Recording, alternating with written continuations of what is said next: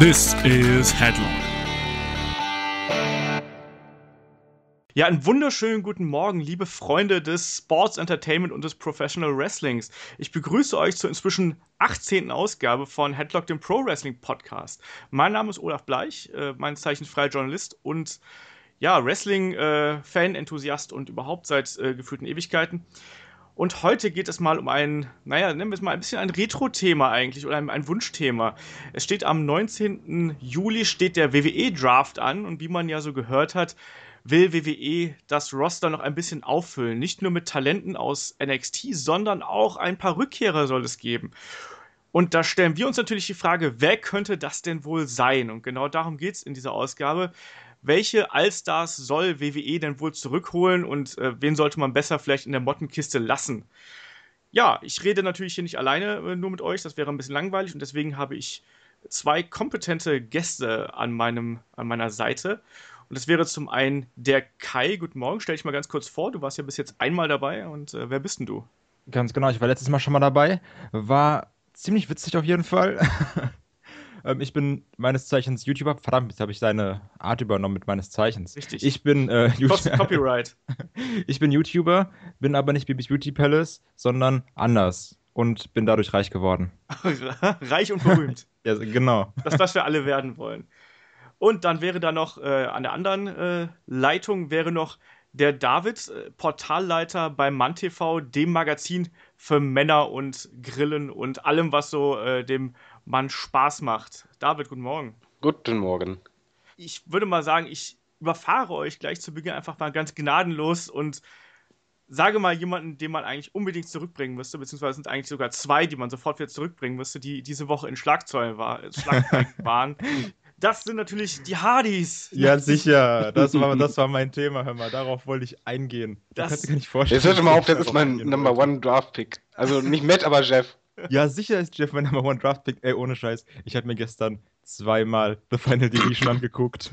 Das war beim ersten Mal schon sehr geil. Beim zweiten Mal ist einfach noch viel geiler. Final Deletion ist pure Liebe. Das ich glaube, ich gucke es mir noch siebenmal an. Das ist das Abgefahrenste, was es, glaube ich, im Pro Wrestling die letzten 15 Jahre gegeben hat. Also. Ey, Bosanio, übertreib nicht. das war das, Alter, das war wohl der Knaller, oder? Also ähm, Matt Hardy auf dem Rasenmäher, wie er dann den Garten von Matt Hardy umgepflügt hat. Die Drohne, die das Hologramm von Matt Hardy. Ein auf Terminator. Absolut fantastisch. Und dann dieser total wirre Kampf, der ja. Ey, was mit Senior Benjamin? so, geiler Typ. Einfach, und was hat, ohne Spaß, was hat Matt Hardy für eine krasse Frau? Können wir bitte kurz darauf eingehen, was sie für unglaublich dicke Badingdongs hat? das ist unglaublich. Äh, ja, die kannst du ja beide aussuchen. Im ich habe darauf nicht geachtet. Verdammt, ich sollte das nochmal angucken. Was? was? Scheiße. Ich war auch von anderen Dingen so ein bisschen überrollt bei diesem Video. Aber ja, ich kann mal einfach auf, auf, die Frisur von, von Mentali nicht klar mit seinem Guasanio. Ey, Sweeney's hot, bester Mann. Boah, es ist einfach ist... fantastisch gewesen. Aber jetzt mal, mal ein bisschen Spaß beiseite. Glaubt ihr, dass die Hardys nochmal eine Chance bei WWE haben? Auf jeden äh, Jeff Hardy auf jeden Fall. Matt Hardy, nein. Also, ja, ich, ich, sehe es genauso. ich glaube, aber das sieht jeder so, ne? Ich glaube, es gibt ja immer so bei, bei seinen Brüdern einen, der, der so der erfolgreich ist und einer, der so, ja, so Anhängsel ist. Und Matt ist einfach Anhängsel. Aber, jetzt mal ganz ehrlich, jetzt mal Final Deletion mega witzig, ne? Aber ich bin vielleicht der einzige Mensch, wie ich auch der einzige Mensch bin, der findet, dass der Titelrand von The Mist gar nicht so scheiße war. Lassen wir mal so hingestellt.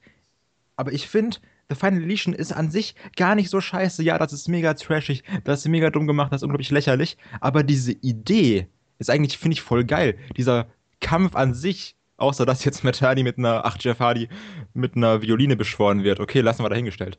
Aber an sich ist dieser Kampf mega cool gemacht. So die, dieses Prinzip, dass die irgendwo sich treffen und dann so einen krassen.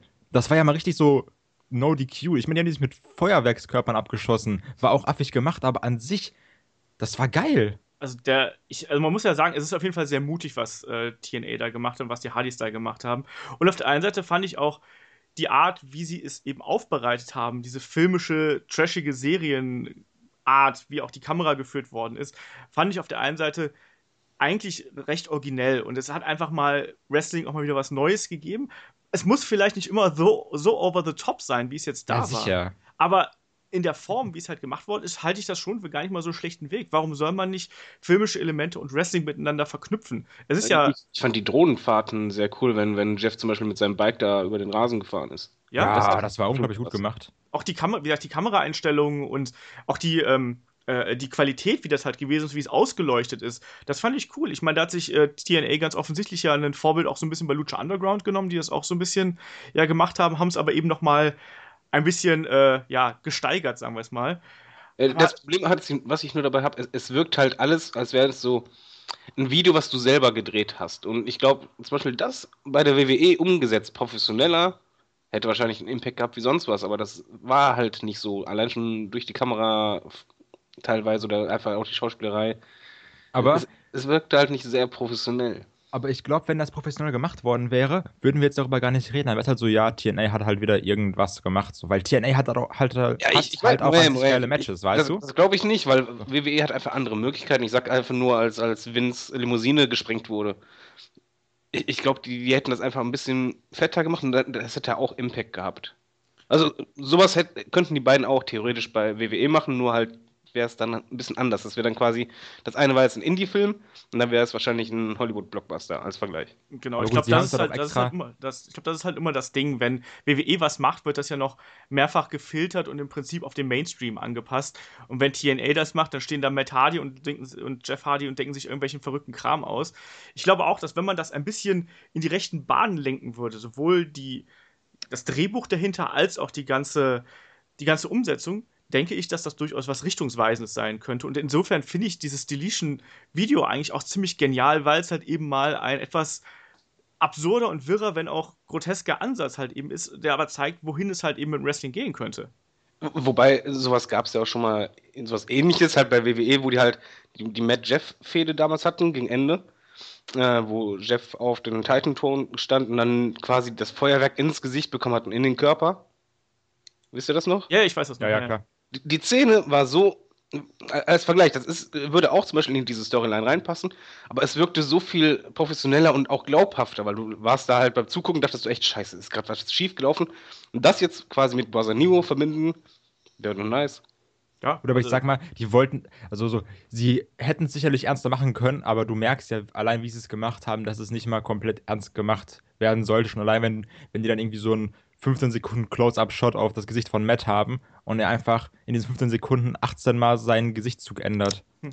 Ja, es wirkt halt schon zuweilen so ein bisschen auch wie eine Persiflage auf den Wrestling-Zirkus, finde ich. Das war halt so ein bisschen das, was mich vielleicht auch so ein bisschen am Anfang gestört hat. Beim Deletion-Video, bei, bei, dem kompletten Ding, fand ich es dann nicht mehr so schlimm, aber ähm, in den früheren Einspielern fand ich das schon so ein bisschen störend, weil es halt eben so ein bisschen bewusst dagegen war. Wisst ihr, was ich meine? Also ja, ja, ach klar. Wobei, also ich habe halt ein Problem irgendwo immer noch damit, weil, ähm, um zurückzukommen, Jeff Hardy ist halt einer meiner Lieblingswrestler gewesen. Ich fand damals den, den One, wo er den Titel gejagt hat, unfassbar stark. Und wenn ich das dann einfach vergleiche, okay, was da geschehen ist vor der Kamera und dann jetzt, wo er im Grunde genommen gelandet ist, weil es ist nun mal ein bisschen anarchisch und nicht wirklich groß. Du merkst halt einfach, die haben äh, freie Hand bekommen, macht was ihr wollt, weil TNA ist halt klein, die brauchen irgendwas, was Aufmerksamkeit erregt finde ich das halt irgendwie trotzdem sehr traurig. Die Sache ist ja auch, dass äh, die haben ja bei Slammiversary, heißt das glaube ich bei TNA, äh, gegeneinander gekämpft, Matt und Jeff. Und Slammiversary war ja kurz davor, die letzte TNA-Show zu sein, weil TNA dann pleite gegangen wäre. Mhm. Und die haben sich jetzt ja nur so gerettet und deswegen geht jetzt auch die Fehde weiter. Und ich schätze mal, das ist auch so die einzige Fehde oder die größte Fehde, in der wirklich noch Geld steckt, also weil Potenzial drin steckt, dass Leute sagen, ey, das gucke ich mir jetzt an. Ja. Jeff und Matt sind, haben halt generell unglaublich Charisma, sind auch unglaubliche Stars in der Wrestling-Welt. Ja, und Jeff ja, Matt weniger. Ja, klar, aber du, jeder was kennt halt Matt Hardy, ne? Also er ist, ne, er, ist, er ist ein Name, das auf jeden Fall, aber halt was Charisma angeht, finde schon, da ist ein Unterschied. Also Matt, Matt ist halt zum Beispiel, er strengt sich viel mehr an, aber Jeff hat irgendwas. Das ist er hat wahr. so diesen, diesen It-Faktor. Er ist auch einer, wo ich mir zum Beispiel vorstellen könnte, theoretisch, wenn er zurückkommen würde, den kannst du direkt nach oben pushen, wenn natürlich das mit den Drogen nicht wäre. Aber von der Ausstrahlung, von, von der Wirkung aufs Publikum her und, und die Fäden, sofort. Die Sache ist aber, ich weiß nicht, ob ihr das Match gesehen habt bei Slammiversary von den beiden. Doch, ähm, ich hab's gesehen. Ja. Habt ihr es gesehen? Ja. Ich nicht. Das war kein gutes Wrestling. Das hey. war kein gutes, das war schrecklich. Das war echt sehr holprig. Das war sehr, sehr schlecht. Ah, Beide also. wirkten so, als wären die irgendwie jenseits der 40 und versuchen nochmal irgendwas zu machen. Also das ist auch nicht der Jeff Hardy, der die krasseste Smackdown-Storyline mit CM Punk hatte, unglaublich geile Matches hatte. Das ist halt so, hm, weiß ich ja, nicht. Aber guck dir mal die, die, die Körper von den beiden an. Die sehen halt nicht so aus, als wenn sie jetzt aktuell jeden Tag ein Performance Center wären. Ja, eben, das ist die Sache, ne? Ja, und, aber das wäre ein Unterschied. Bei WWE, da achtet die WWE drauf. Also ich würde zum Beispiel Jeff Hardy super gern wieder zurück haben in der WWE. Dann halt natürlich entsprechend äh, psychologisch natürlich äh, ein bisschen gesteuert auch, woran es geht, dass einer aufpasst und halt körperlich nochmal ein bisschen fitter, weil der hat's halt. Und ich finde auch, der hat's auch irgendwie nochmal verdient, irgendwie. Wirklich. Auch wenn er so oft verstoßen hat. Ja, ich finde auch, also man könnte Jeff Hardy gerade nochmal zurückbringen.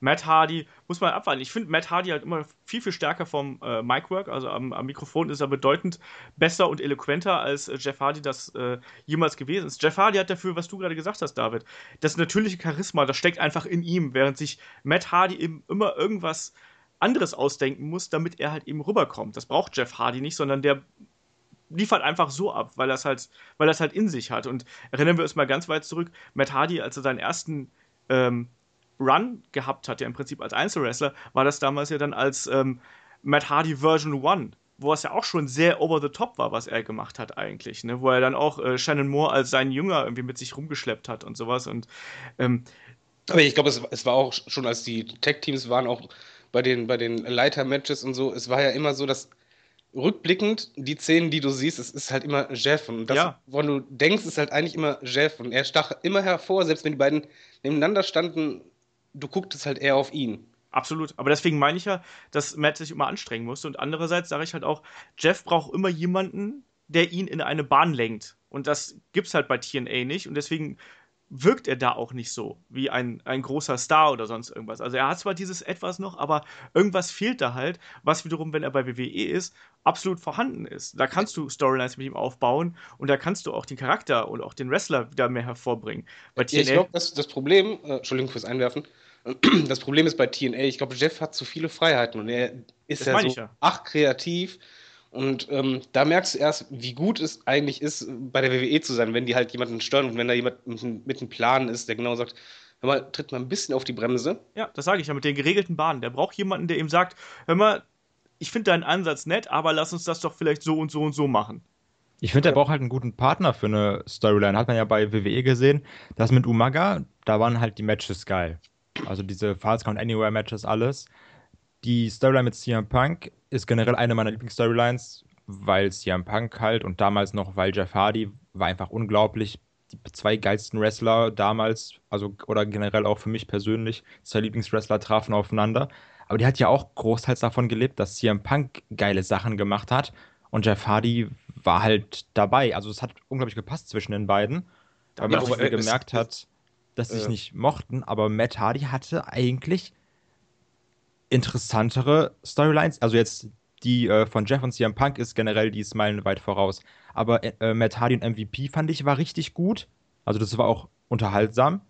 Und Matt Hardy und Edge war auch unglaublich gut. Das stimmt, aber da haben sie nicht genug draus gemacht damals, aus diesem äh, realen Ansatz. Äh, das war auch schwierig, ne? Ja, das war auch so typisch WWE, dieses, ah, das war ernsthaft und jetzt machen wir daraus eine Storyline und ihr müsst dann damit arbeiten, dass der Typ, der deine Freundin weggenommen hat, schwierig. Ja. Wo, wobei das Problem ist aber auch, ähm, nicht abwertend gemeint, aber egal wie sehr sich Matt anstrengt, er hat nie diese großen Reaktionen über längeren Zeitraum gezogen. Er hatte halt vielleicht mal einen Impact gehabt, wenn er halt zum Beispiel bei Edge damals plötzlich aus dem Publikum umgekommen ist. Aber dieser Impact war so schnell weg, weil, mh, hm, wie soll ich beschreiben, das Publikum fiebert nicht gerne mit ihm mit. Weder als langweilig. noch als, als Face. Und bei Jeff zum Beispiel, die, die Storyline damals, das ist mein Lieblingsstoryline bei ihm, wo es halt um den Titel ging, wo er unbedingt endlich diesen Heavyweight Champion Titel haben wollte. Und das ging ja über Monate. Das Publikum, das hat richtig gemerkt, die wollten einfach nur, gib den, diesen Titel. Die haben so mitgefiebert, obwohl Jeff ja am Mikrofon noch nicht mehr stark ist. Ja, Wisst ihr, was krass ist? Einmal kurz als Einwurf. Äh, als, das war ja 2008, 7, 9, ich weiß es gerade nicht mehr, ne? Da war ich ja noch ein bisschen jünger und äh, da war ich noch nicht so in diesen Dirt Sheets lesen drin und so ein Kram. Und da dachte ich wirklich so, ist eigentlich mega affig, aber geil. Ich dachte wirklich, CM Punk hätte Jeff Hardy aus der WWE geschmissen wegen dem Titelmatch. Und ich, ich habe ich hab auch, das, da fing das so an, dass ich äh, Dirt Sheets gelesen habe. Denn überall stand halt so, ja, äh, CM Punk gewinnt das. Und nicht so überall so, warum wissen die das alle? wie könnt ihr denn wissen, dass Jeff Hardy verliert?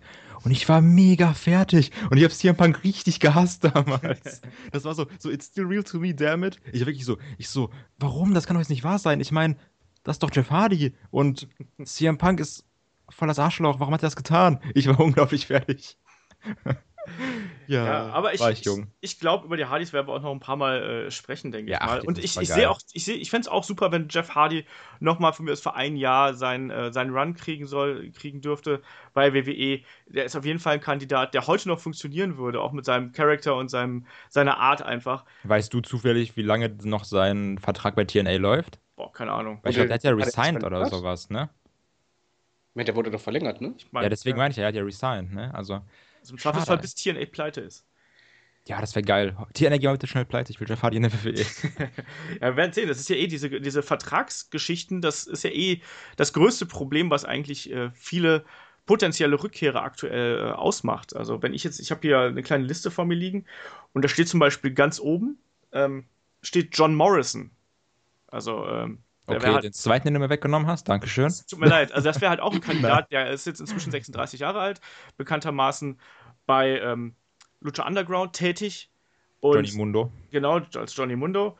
Und ähm, absolut talentierter Mann. Ähm, der damals gesagt hat, er hört bei WWE auf, weil er eben im Prinzip jeden gerasselt hat, der im Roster vorhanden ist und äh, sich dann auf dem Independent-Markt versucht hat, auch ein bisschen ähm, Schauspielerei versucht hat und jetzt eben bei Lucha Underground ein Zuhause gefunden hat. Äh, letztens, äh, letztes Jahr war der auch nochmal bei, bei WXW oder vorletztes Jahr, hat da nochmal äh, gekämpft gegen Bad Bones, John Klinger zum Beispiel.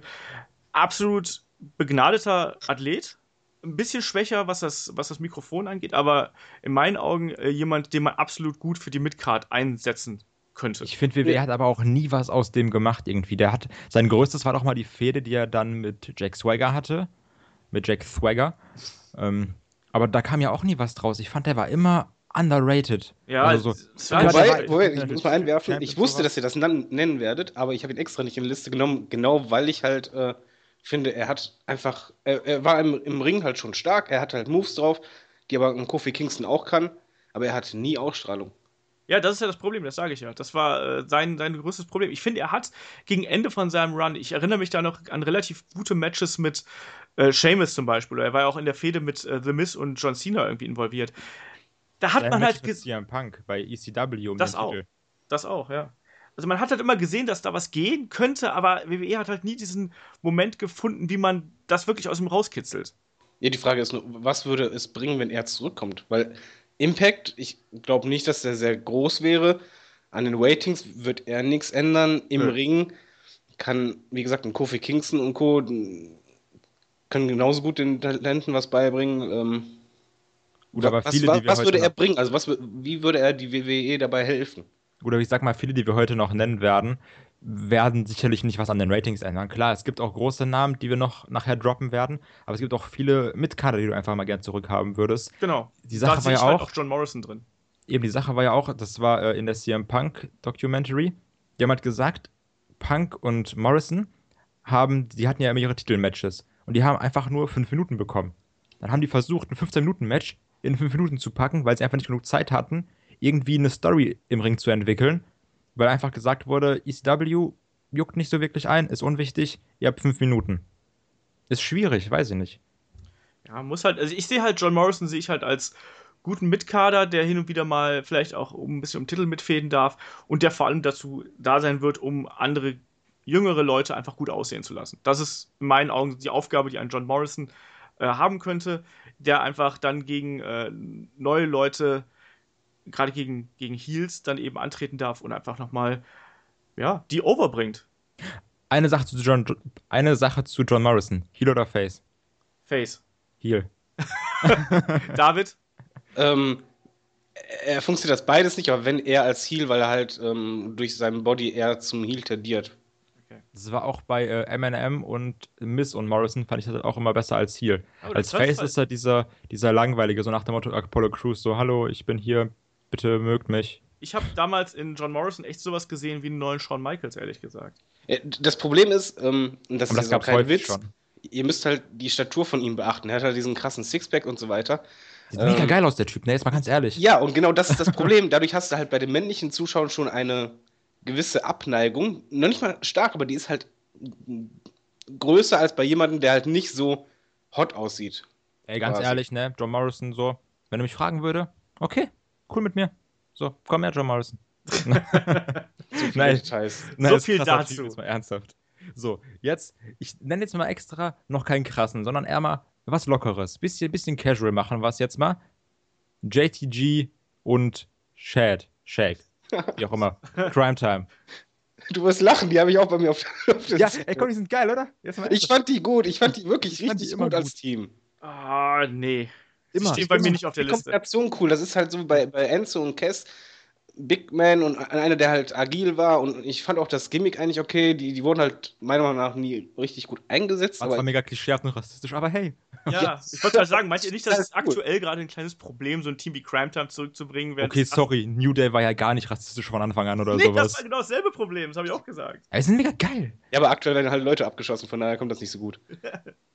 Ja, die Sache ist, schon allein dieser, dieser geile Handschlag von denen, wo die immer so oben High Five, dann einmal runter und dann wieder hoch mit der Rückhand. Das ist mega geil. Geile Typen. Die haben einfach mit Jeff Hardy seinen Titelgewinn gefeiert. Hallo? Crime Time, mega sympathisch. Ja, ich, ich weiß, nicht, ich, ich, weiß nicht, was die aktuell dem WWE-Roster bringen würden. Nix, aber die sind lustig. Der muss auch nicht immer was bringen, man braucht auch mal Jobber, man braucht auch mal Leute, die einfach lustig sind. Crime Time, komm. Ein paar Segmente, die, also an den, an den Segmenten, da waren die halt wirklich gut. Bisschen äh, Nitas Unterwäsche verkaufen. Den jungen Leuten irgendwie was beibringen und auch halt auch quasi ein bisschen Pendant zu, zu New Day, ein bisschen Humor noch mit reinbringen. Und dann auch, auch, wieder die Frage, Heal oder Face? Face. Eben beides, aber eher Face. Ja, ich wahrscheinlich auch. Ansonsten, ich glaube, Heal äh, als Crime Time wäre aktuell zu problematisch. Ich habe auch immer, als ich mit Kollegen WWE gespielt habe, auf der äh, PlayStation 2 damals noch, wir haben, man hat ja klar immer sich eigenen Wrestler gemacht, immer Tag-Team, wir haben immer den Entrance von Crime Time genommen. war beste. Crime Time, geile Typen. Mir David, egal, wen hast du denn auf deiner Liste? Ja, ich habe noch sehr viele auf der Liste. Ähm, ich, ich mache jetzt mal einfach äh, Mr. Anderson. Fand ich immer scheiße. Ich, ja, Moment. Äh, ich fand ihn halt nicht mega sympathisch, aber ich fand ihn am Mikrofon übelst stark. Er war meiner Meinung nach einer der stärksten am Mic im Roster. Äh, Im Ring fand ich seinen Style halt cool. Das war halt nichts Schönes, aber das hat mich ein bisschen an Stone Cold erinnert. Halt Baller, aber dafür anders als zum Beispiel momentan Dean Ambrose unterhaltsam. Die Matches waren halt unterhaltsam.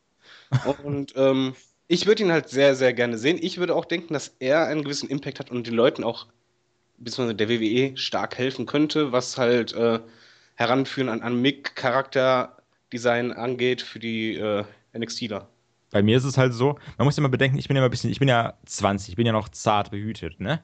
Und da war ich ja auch damals in der Zeit mit Mr. Kennedy oder Mr. Anderson bisschen jünger. Und da habe ich noch nicht dieses, diesen, diesen Work-Effort so geschätzt wie heutzutage. Deswegen fand ich den immer kacke. Für mich war das immer dieser Typ mit diesen dummen wasserstoffblonden Haaren, der rauskam, immer Mr. Kennedy gesagt hat. Und der war für mich immer langweilig. Aber der mehr Charisma hatte, beziehungsweise vom, vom, von der Ausstrahlung her hast du einfach gedacht, der Typ hat Eier in der Hose. Also ich war zwölf, das war mir egal, der war langweilig. ich dachte so, hm, blöd, der ist da immer. Und okay, okay, da warst ja. du zwölf. Aber Olaf war noch nicht zwölf. Ich war noch nicht zwölf. Olaf war 13. Ja, ich war da wahrscheinlich schon 30 oder sowas, muss ich ja dann gewesen sein oder sowas. Ähm, nee, ich, ich fand Mr. Kennedy bei WWE eigentlich ganz okay. Äh, muss auch immer sagen, dass ich. Ich habe dieselbe Verbindung zu Steve Austin da gesehen, wie du es auch gerade erzählt hast, David.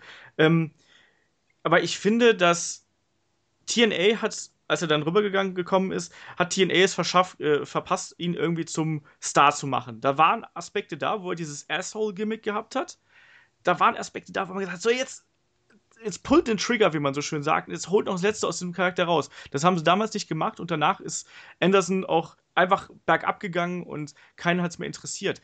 Ja, aber ich das Problem ist, das hat der TNA bei keinem geschafft, selbst bei Jeff Hardy, wo wir vorhin waren, weil ja auch, die haben diesen Impact nicht geschafft, nicht, nicht diesen, diesen Push, die haben aus niemandem so das Gefühl gemacht, Ach, dass warte, ah, da, warte, da ist gerade ein richtiger Star. Drew Galloway haben die übertrieben gut gemacht im Vergleich zur WWE. Also Drew McIntyre. Das stimmt, der wäre auch übrigens auf meiner Liste.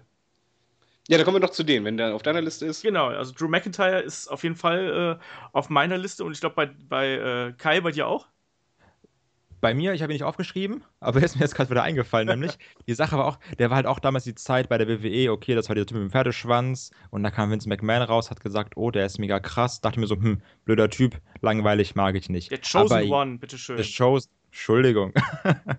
und wo ich ihn jetzt nochmal später sehe, bei TNA, wo er auch einen Bart hat, Bärte generell machen mal 100% cooler, ähm, merkst du einfach, boah, der Typ hat es eigentlich mega drauf. Und keine Ahnung, so in, in der WWE wurde einfach gar nichts aus dem gemacht. Ja, aber könnt ihr euch den bei WrestleMania vorstellen, auf Big Stage, dass er irgendwie da irgendwie was sieht, doll? Ja, auf, mit einem nee. vernünftigen Charakter, ja.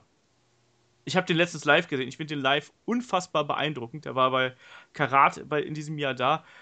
Äh, erstmal im Vergleich zu dem, ich meine, bei WWE hat er dann am Ende dieses äh, Three-Man-Band-Gimmick gehabt. Das oh. war ja ganz schrecklich. Also, wo er wirklich gedacht hat, so, okay, der macht das einfach nur mit, weil damit er halt sein Geld verdient. Ähm, aber der, ich finde, er hat jetzt eben wieder zu sich selber gefunden. Also der ist ja auch noch sehr jung, also der, beziehungsweise ist sehr jung zur WWE gekommen und ich glaube, der ist mittlerweile, müsste der irgendwas Anfang 30 sein oder sowas.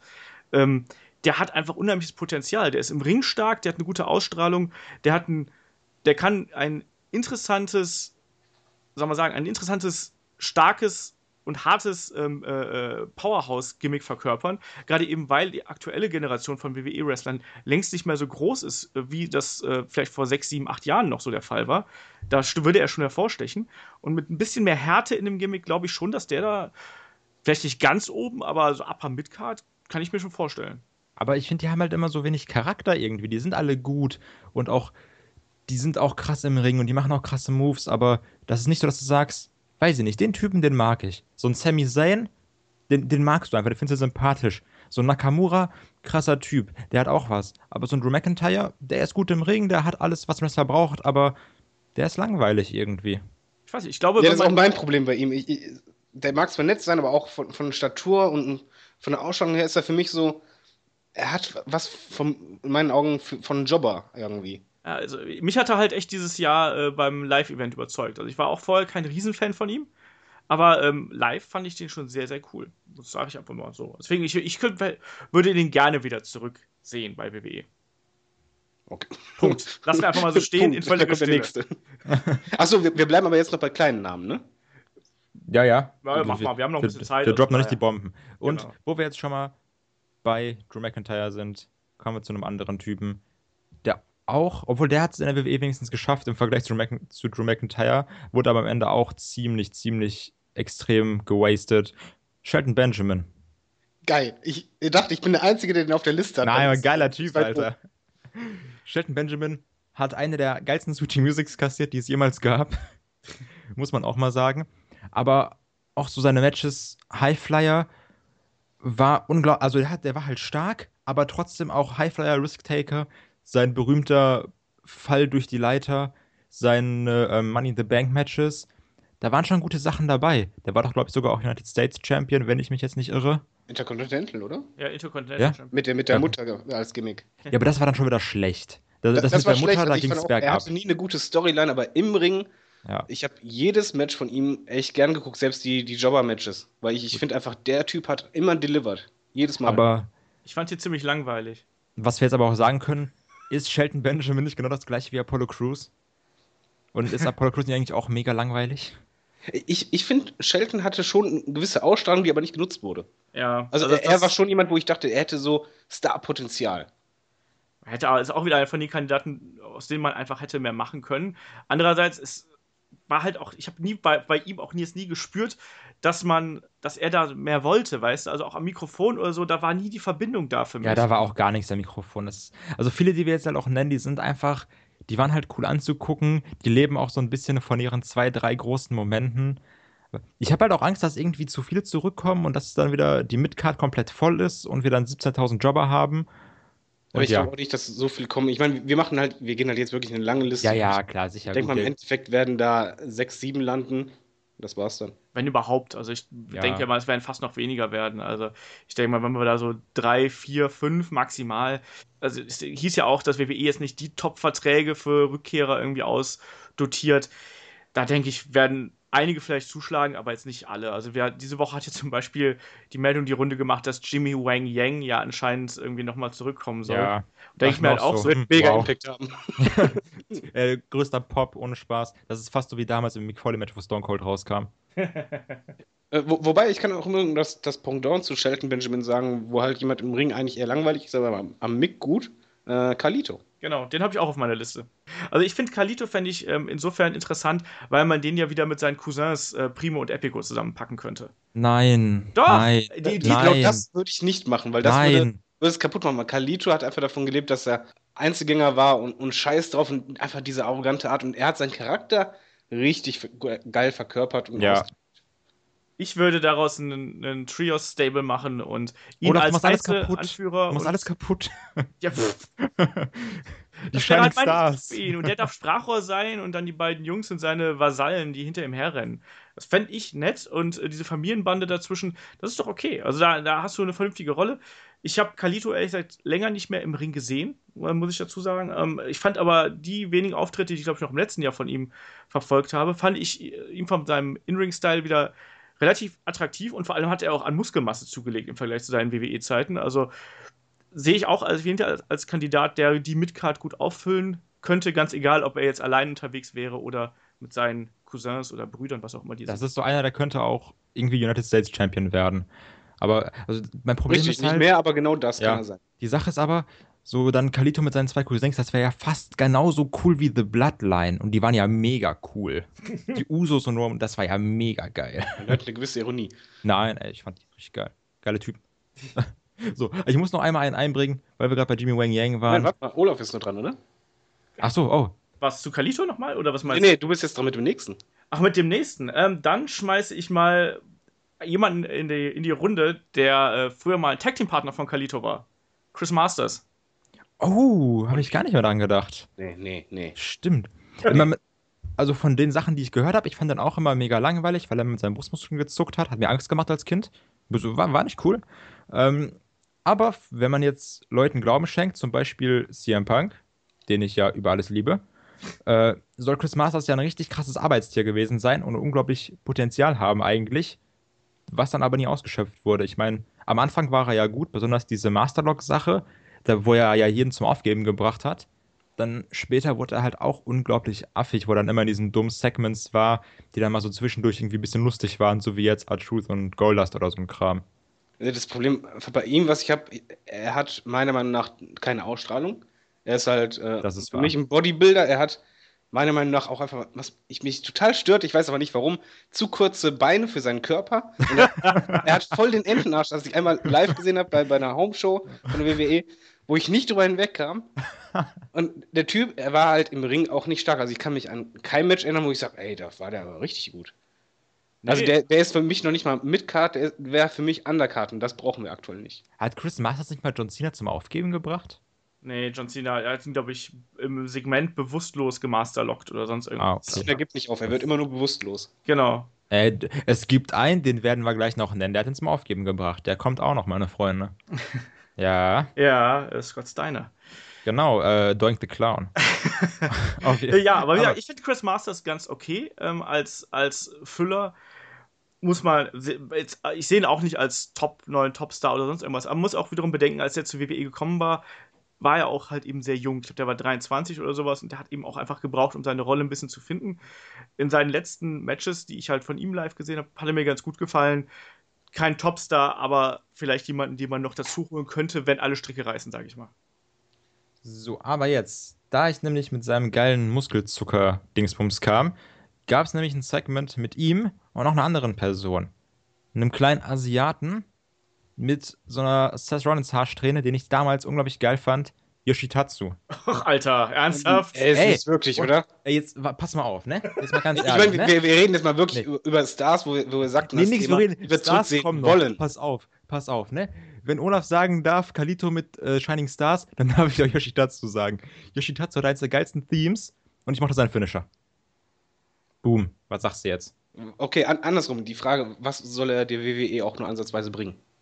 Ja, was soll ein Chris Masters der WWE bringen? So, Du kannst doch nicht, du kannst du doch nicht brauchst halt auch Katze zurückbringen, weil du noch eine äh, Shinsuke Nakamura in der Hinterhand hast. Also Jutsu, dazu, Ja, der war du- noch tiefer als Chris Masters. Der, der Die Sache ist, nein, guck mal, pass mal auf. Ach, ihr seid doch scheiße. du, du brauchst, guck mal, du sag- kannst halt nicht nur Leute zurückbringen, wo du sagst, so, ja, der ist jetzt unser nächster Champion, der ist der nächste Champion. Du brauchst ja auch mal Jobber. Und so Yoshitatsu, gerade der war immer lustig. Ich stelle mir gerade so geil vor, Draft schon. Der letzte Draft, alle denken so der größte und dann kommt der. Und alles leise und nur irgendwo hörst du so mich so in, in Essen, Nordrhein-Westfalen, so, ja, Yoshitatsu, jawohl, da ist er. Er kommt raus, so jubelnd, grinsend die ganze Zeit immer, jawohl. Mal, aber jetzt mal seriös gefragt, war Yoshitatsu überhaupt noch mal aktiv im Ring in den letzten Jahren? Der hat sich doch das Genick gebrochen beim Styles Clash. Ich weiß nur, dass der am Mick war bei irgendeiner kleineren Liga.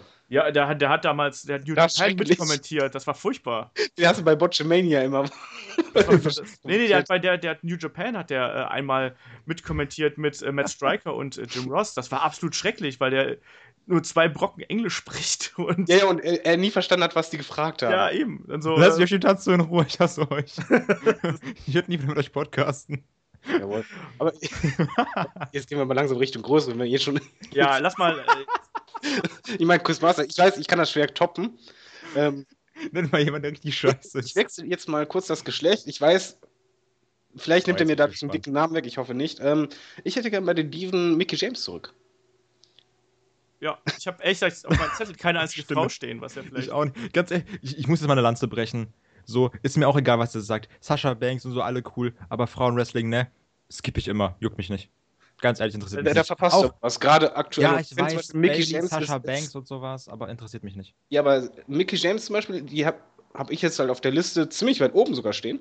Ähm, ich ich finde halt, die Frau, nicht nur, dass sie nett aussieht, sondern die hat halt Charisma gehabt, die hat äh, Charaktere super dargestellt. Ich sag nur, der Psycho-Gimmick damals gegen Trish. Absolut fantastisch, ja. Im Ring hat die irre gut aufs Publikum reagiert damals bei WrestleMania, was auch WWE jetzt dauernd wegschneidet, gewisse Wollte ich Szenen. gerade sagen, ja, das, das Aber sie hat halt wirklich gut reagiert. Und das, das ist für mich jemand, der kann den Diven, beziehungsweise den, den Frauen, ähm, die jetzt äh, da aufstrebend sind, beibringen, wie man ein Publikum auch anstachelt. Man muss ja bedenken, Diven haben damals eigentlich nie Reaktionen gezogen. Kelly Kelly, was weiß ich was, Totenstille. Bei Mickey James war immer was los. Und das hat einen Grund. Ja, das Und hast du ist doch heute auch. stark. Und die ist auch, selbst jetzt ist es sich nicht zu schade, bei TNA springt die vom Käfig runter. Und das ist ihr wurscht. Also ich, ich würde die halt wirklich sehr, sehr gerne in der WWE wiedersehen. Ja, hätte ich auch nichts gegen. Ich bin bei Yoshitatsu. Ja, dann holen wir doch mal, dann lass uns doch mal hier die, die Bomben droppen. Kai, Ja. wen hast du denn als dicken Brocken bei dir? So, also Yoshitatsu zählt jetzt nicht, ne? Nee. Okay. Äh, Hab, habt ihr noch einen Midcard? Ich habe Ich- noch, ich hab noch Derek Bateman, also EC3. War ja auch ehemals äh, äh, äh, Teilnehmer bei äh, NXT und bei, oder bei, ja, bei NXT war es damals, genau. Ähm, wurde nie was draus gemacht, hat in meinen Augen bei TNA zu sich selber gefunden und ist da zu einem echten Star geworden. Wäre zwar kein klassischer Rückkehrer, weil er im Prinzip bei WWE keine Rolle gespielt hat, aber durch die Evolution, die er in den letzten Jahren durchgemacht hat, fände ich, dass er jemand wäre, den man durchaus in die Midcard bringen könnte. Ja, okay. Ja, Midcard habe ich noch MVP. Fand ich bei seinem TNA-Run stinkelangweilig. Da ja bei TNA schon, aber ich fand, der war in der WWE gar nicht so kacke. Wie gesagt, das ist halt auch die äh, Aber der ist alt. mit Matt Hardy gewesen. Ja und? Der ist richtig Ja, aber alt. ihn, zum Beispiel, Lass ihn den kann ich Mann mir halt gut vorstellen. Ric Flair ist auch alt. Also MVP kann ich mir halt gut vorstellen, ab und an im Ring, aber äh, gerade auch als, als starker Manager.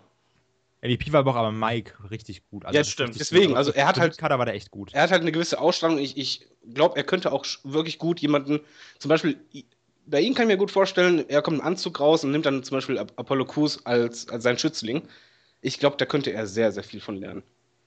Das kann sogar möglich sein, ja. Ich habe Die Frage ist, ob, ob WWE halt nochmal, Entschuldige, ob Ja. WWE nochmal Geld einfach nur in einen Manager investiert, so in dem Sinne. Ja, er kann ja auch noch zusätzlich wresteln. Ja. Aber er, er muss halt nicht hauptsächlich Das nur stimmt, wresteln. ja. Also ich, ich finde schon, dass, dass er da ähm, ein bisschen aufräumen kann. Gerade in der Midcard kann er halt den Jungs helfen. Das stimmt. So, Kai, jetzt äh, hau Ich habe noch einen Namen. Ist eigentlich Topstar, aber auch dann später eher mit Kader geworden. Jetzt kommt Gilbert. ey. Doink the Clown immer noch. Nein, also äh, Rey Mysterio. Mhm. Mhm. Mhm. Ey, jetzt über, übertreib nicht, okay? Yoshitatsu war eine Sache, aber jetzt. äh, Rey, gut, Rey Mysterio lebt halt wirklich davon. Ich war halt. Das ist so wie mit Jar Jar Binks bei Star Wars. Du weißt, so wenn du im richtigen Alter warst, findest du den geil. Und Rey Mysterio damals bei mir, ich war zwölf, ich habe so ein dummes Motorola Club-Handy gehabt. Wer war mein Hintergrund? Rey Mysterio, was sonst? Weißt du? Es war einfach cool. Rey Mysterio war immer der geilste. 619, Tag Team mit Batista, auch unglaublich gut. Jetzt einfach viel zu alt für alles. Er auch für kaputt 619s und sowas. Genau, also er ist zu alt und diese Ja, ich Six Online weiß. Kacke, das war ja das Problem, warum auch das Publikum immer weniger Bock auf ihn hatte, weil äh, die Matches waren doch alle gleich. Und er wurde halt immer selber gezogen, weil bei diesen Moves muss halt der Gegner die meiste Arbeit machen. Ja. Und ähm, er, er war gegen Ende, wenn du das vergleichst zu WCW-Zeiten, was der da für Matches abgeliefert hat, bombastisch. Ach Gott, auch 2006 war der noch Und- geil im Royal Rumble und alles. Das stimmt, der war, der war über lange Zeit war der wirklich gut. Das Problem ist einfach, dass er halt diesen Stil, den er damals bei WCW äh, gefahren ist, den konnte er halt irgendwie nicht mehr, irgendwann nicht mehr machen, weil er so viele Knieverletzungen hatte. Also Richtig. Da, da ist der, der hat halt einfach, das ist das Problem, gerade wenn du so diesen, diesen sehr spektakulären äh, Stil kämpfst, da hast du nun mal dann irgendwann kaputte Knie und kaputten Rücken und sowas. Und ich glaube, das wird auch der Grund sein, weshalb er erstmal nicht mehr bei WWE auftauchen würde, eben weil weil es einfach zu riskant ist. Ja, Jetzt und ist die es, Sache. Es, äh, die Leute konnten auch nicht mehr sehen, dass er immer gegen extra große Gegner kämpfen musste und die Abläufe waren halt alles gleich, weil es, Ja. es ging halt nicht anders. Er war limitiert und das hast du gemerkt. Und Aber das Ähm. Problem ist, guck mal, sind die wirklich limitiert? Weil guck dir mal so ein Match von einem Sin Cara oder einem Kalisto an, wo die vorher herkamen und jetzt guck dir mal ihre Matches jetzt an. Weißt du? Klar, natürlich ist auch wichtig, dass man auf äh, Sicherheit geht und alles. Aber die Matches von denen, wenn du guckst, in den Ligen, wo die vorher waren, sind ja komplett anders als jetzt. Kalisto macht halt immer da seinen, seinen dummen Sprung äh, gegen Seil, dann wieder zurück und dann, wo der sich auf den Boden rollt und der immer gegen den Kopf tritt. Ja, aber das dann, kannst du ja nicht vergleichen mit jemandem, so. der auf die Schulter von jemandem geht. Derjenige muss ihn dann um sich selber drehen. ja, klar, Kalisto hat ja auch und dann so Moves. dieses äh, in den 619 in, ins Seil springen. Und guck dir mal auch den Buddy von, von Rey Mysterio an. Vergleich dir mal vor zehn Jahren. Der Ja, klar, der ist ja auch alt. Ja, eben, Aber- aber das kann er nicht mehr. Was soll er der WWE bringen? Am Mick war er nie stark, meiner Meinung nach. Die Fans haben irgendwann auch gar keinen Bock mehr auf ihn gehabt. Okay, das Schlimmste war natürlich, als er bei Rumble rauskam anstatt Daniel Bryan. Ja, das Ja, war auch das stimmt, scheiße, Alter. stimmt, Also, war super. wer hat das denn gebuckt? Ähm, ja, aber ich sehe halt gar keine Chance bei ihm. Ich glaube nicht, dass er eine Connection wieder aufbauen kann und äh, Ich auch nicht, Er aber du, man, man darf ja mal träumen, oder? So, ich ich finde es ja trotzdem mal gerne, mal Rey Mysterio zu sehen, einfach nur so, weil er war halt mein Kindheitsheld. Ich glaube, dass wir ihn irgendwann in der Hall of Fame sehen werden und dann Ja. vielleicht nochmal so ein, ein Abschiedsmatch oder sowas. Und das wäre es dann, glaube ich, auch so als äh, Abschluss seiner Karriere, weil man kann sagen über ihn, was man will, aber der hat ja schon das Wrestling auch und das Cruiserweight Wrestling auch gerade in den USA ja geprägt und hat ja auch mit seinem Titelgewinn damals ja auch eine legendäre Story gehabt. Also Ja, das Problem, haben halt was auch- damals passiert war, das Schlimmste, was passiert ist, ist halt der, der Tod von Eddie. absolut. Ja, Weil der da hat davon wurde halt gelebt, ne? Way dermaßen in diese Ecke gedrückt, was einfach nicht passte. Ja. Das stimmt. Haben wir denn noch, gibt es denn dicke Brocken noch? Wen hast du denn, äh, David? Warte, Ähm, bevor wir jetzt noch einen dicken Brocken nennen. wahrscheinlich unrealist, unrealist, äh, unrealistischste Draft, aber äh, ich glaube, das hätte den Impact, dass das Internet explodiert. Wenn als letzter Draft CM Punk rauskommt. Ja, sicher, Alter. Ja. Ich würde ich würd einfach erstmal eine Hose nass machen und dann aus dem Fenster springen. Dann ist CM Punk, ne? Huh, Ey, nicht- Warum Absolut. ich jetzt auf ihn komme, als Hintergrund, Brock Lesnar darf kämpfen. Und zwar bei UFC.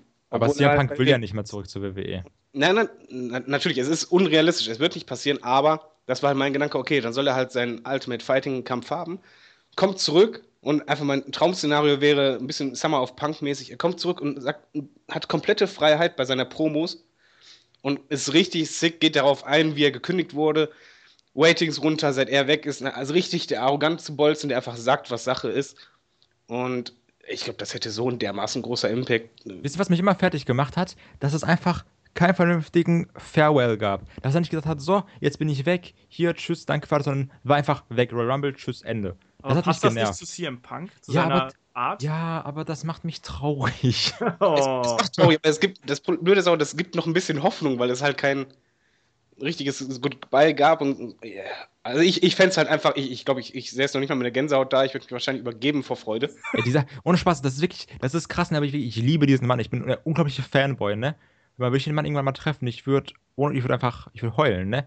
Deswegen, das, das, Vor allen Dingen ich finde das so schade, dass er nicht mehr da ist. Unglaublich. muss man noch überlegen, was er vor allen Dingen für Möglichkeiten hat, weil er ist halt einer der glaubwürdigsten Wrestler.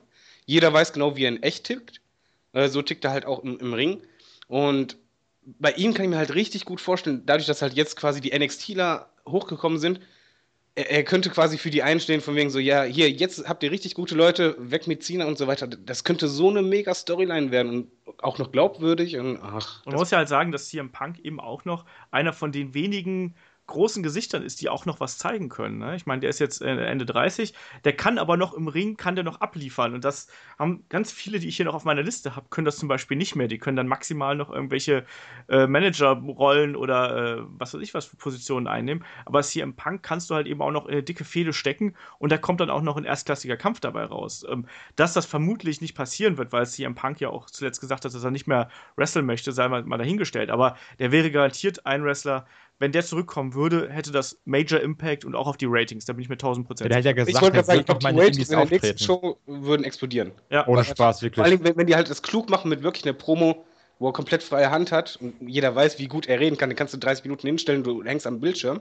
Oh ja. Oh Mann, ich, ich, ich glaube in dem Moment einfach, das wird durch alle Medien gehen. Dann ja, gucken absolut. sie alle Ja, wirklich in der komplett. Woche danach. Wow.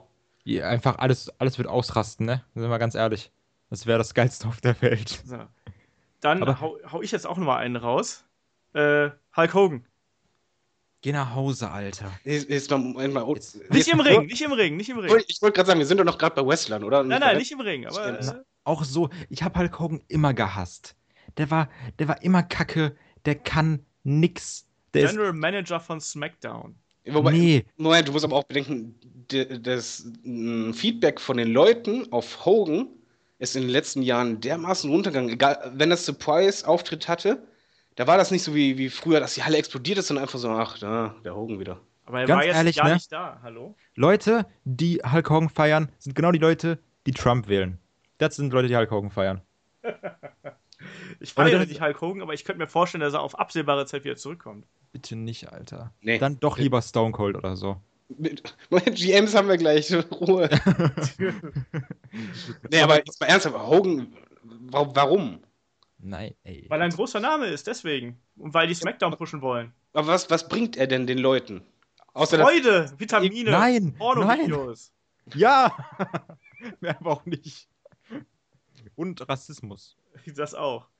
Auch. direkt eine Fehde gegen New Day. ja, äh, Und dann- es, es dann ist aber, verbindet er sich- wenn, wenn man die Liste der großen Namen durchgeht, ist Hulk Hogan halt mit dabei. Und dann verbindet sich Hulk Hogan noch mit der Polizei und dann wird das mega rassistisch. Genau.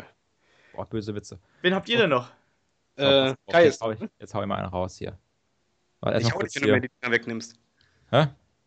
Nimm mir die Namen nicht weg. Ich nehme jetzt einen, den habt ihr bestimmt nicht auf eurer Liste, weil es so, es ist so meta, ne? Wenn ich das gleich sage, seht ihr die Matrix. Pass auf. Und zwar Rückkehr von der, der, der Draft läuft durch, ne? So zack, zack, bip, bip, bip, läuft und dann dieses Boom, bleibt stehen. Draft-Emblem kommt und dann Doctor of Thugonomics. Wäre das geilste auf der Welt. Ohne Spaß. Richtig Hammer. Ein bisschen komisch. Ey, tschüss, ich bin weg. Wie kann man das denn nicht feiern? Der ist unglaublich geil. Guck dir mal seine Promos bitte von damals an. Da, Hulk Hogan wird hier genannt, weißt du? Und dann bei Dr. of Thugonomics sagt ihr so, hm, ist nicht geil, der ist Hammer. Ja, den alten John Cena. Ja, John Cena als Heel, puh, alle rasten aus. Äh, Ja, äh, äh, das Problem ist, das kannst du nicht als Draft machen. Das musst du, wenn, in der Storyline machen. Deswegen würde es bei Draft nicht funktionieren. Und wir reden von Rückkehrern. Ey, der kehrt als Dr. of Thugonomics zurück? Also, ich. ich Das ist das Prinzip kommt raus mit hier. neuen Klamotten, redet plötzlich wie ein Gangster-Rapper. So, was passiert? Äh, Ey, für mich war das, ja, guck, wir hatten Storylines, wo Triple H eine Leiche gerattert hat. Hallo? Da kann auch mal John Cena mit anderen Klamotten Aber rauskommen. das war glaubhaft. Matt Hardy redet mit einem afrikanischen Akzent. Called Submission. Dann darf auch John okay, Cena andersrum. Ähm, wie wahrscheinlich findet ihr denn einen Heel-Turn während der Draft? Man kann es ja auch nicht als Draft machen, sondern innerhalb äh, der, der, der Sendung. Ich sehe John Cena weiterhin nicht als hier. Ich glaube, Ja, der der- wird das bleiben, was er ist. Ja, ist- ach, hat er ja auch schon mal gesagt, aber trotzdem, man darf ja träumen, ne? ja. Wobei es ja das schöne Bild gibt, wo er den Heel-Turn quasi macht. Ja, ja, das ist Fuß. geil. Ja, Wo der die ganze Crowd ausrastet von wegen, ihr wollt einen Heel-Turn, also ja! Dann macht er das nur mit der Fuß, so scheiße. Ach, der ist, John Cena ist auch ein geiler Typ. Ich verstehe den Hate gegen den nicht, ganz ehrlich. Ich mag John Es geht, Cena. Moment, es geht nicht gegen ihn. Äh, Das, das ist ganz, ganz wichtig. Der Hate geht nie gegen Cena, sondern gegen sein Gimmick und gegen das Booking. Ja, Außerdem hat sich Das- ja inzwischen ja auch schon wieder ein bisschen gewandelt. Ich finde auch, dass die Reaktionen gegen John Cena längst nicht mehr so schlimm sind, wie es noch vor ein paar Jahren war. dafür haben wir jetzt ja Roman halt, dass er nicht Reigns. mehr im Titelgeschehen die ganze Zeit drin ist. Ja, eben deswegen. Und weil er halt auch einfach abliefert. Das muss man ja auch mal ganz Ja. klar so sagen.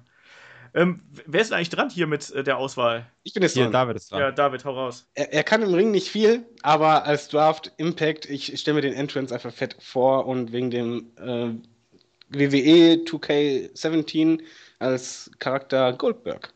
Habe ich auch. Glaube Also ich ich- zwar nicht, habe ich aber auch. Also ich, ich glaube wirklich, das hätte wieder so ein Major Impact, auch, auch äh, nicht nur auf Wrestling-Seiten, sondern halt auch im TV und normalen äh, Medien. Er, er macht vielleicht nicht die besten Matches, muss er aber auch nicht. Er kommt als Powerhouse rein, wird wahrscheinlich dann, ich würde ihn gegen Lesnar stellen.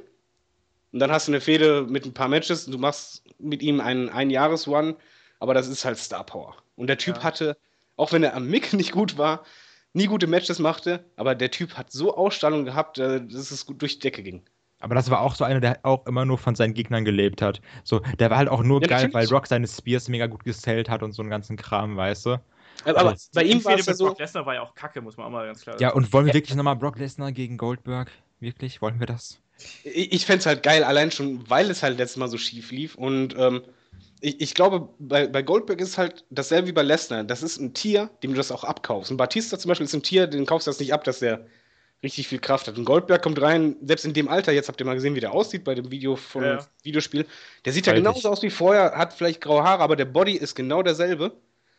Und er hat halt auch Impact einfach. Der, der kommt da rein, er kann auch selbst in, in seinem Real-Life-Charakter quasi drin bleiben und sagen, hey, mir geht's nur um die Kohle. Kommt als Mega-Heal, scheißegal, und dann kommt Le- Lesnar raus. Und die beiden, ein Stare-Down im, im Ring, ich glaube schon, dass das ziehen würde. Ja, gut, das schon, aber Ja. ja, weiß, äh, Goldberg ist halt nicht so mein Fall. Ich bin halt kein Powerhouse-Fan an sich jetzt. Und dann habe ich hier noch einen äh, für dich, der wirklich ein Rückkehrer wäre. Äh, Shawn Michaels. Den habe ich auch. Ach, Shawn Michaels wäre komplett.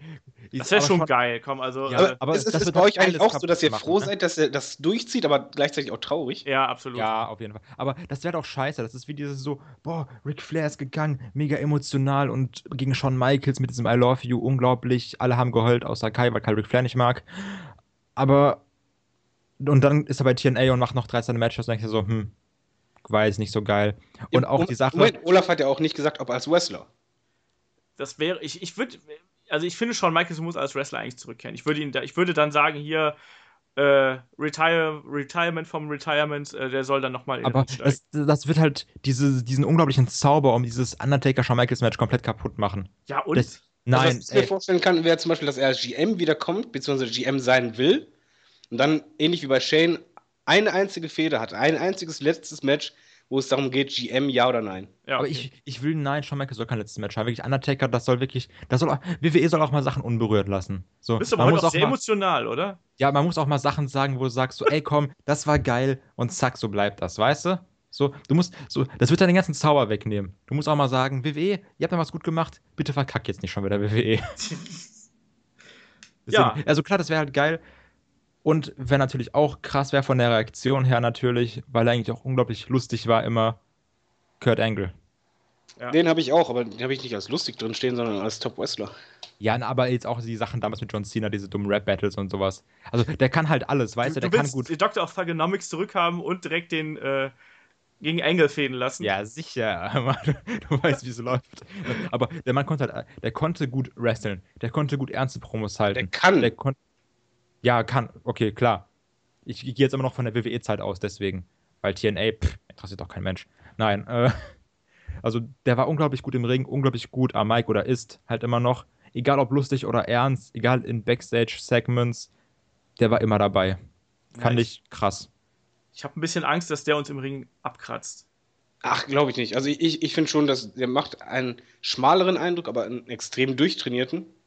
Ähm, halt passend zu seinem Alter. Aber bei ihm ist zum Beispiel auch der Fall, ich denke halt immer bei, bei den Drafts, was bringt es den Roster? Der würde im Ring den Leuten so helfen können, bis zum geht nicht mehr, weil er war halt Ringer. Er ist nicht nur Wrestler, sondern halt auch Ringer gewesen. Und das hast du ja auch in seinen Matches gesehen, auch gegen Chris Benoit etwa sein Match, äh, was bombastisch war. Ähm, Absolut. ich glaube, da könnten die jungen Leute richtig von zehren und zeitgleich hättest du dann noch Star Power. Also es, es wäre eigentlich ein ide idealer Draft. Ja. Und äh, er wurde ja auch gemunkelt als Mentor quasi für American Alpha. Fände ich auch keine so schlechte auch nicht Idee. schlecht eigentlich.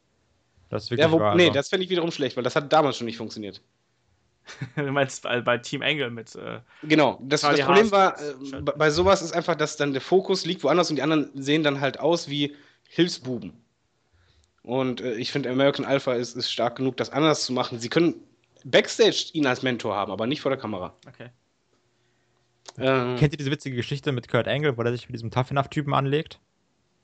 Ja, ja. Ja, mit äh, Daniel Puder damals. Ja, genau, Daniel Puder, genau. Ja, der ihn dann in, wo sie gesagt haben, komm, wir machen mal ein kleines Tryout-Match hier vor der Kamera und dann hat Daniel Puder ihn, glaube ich, in Kimura genommen. Ja, ja, genau, der fast den Arm gebrochen. Genau das.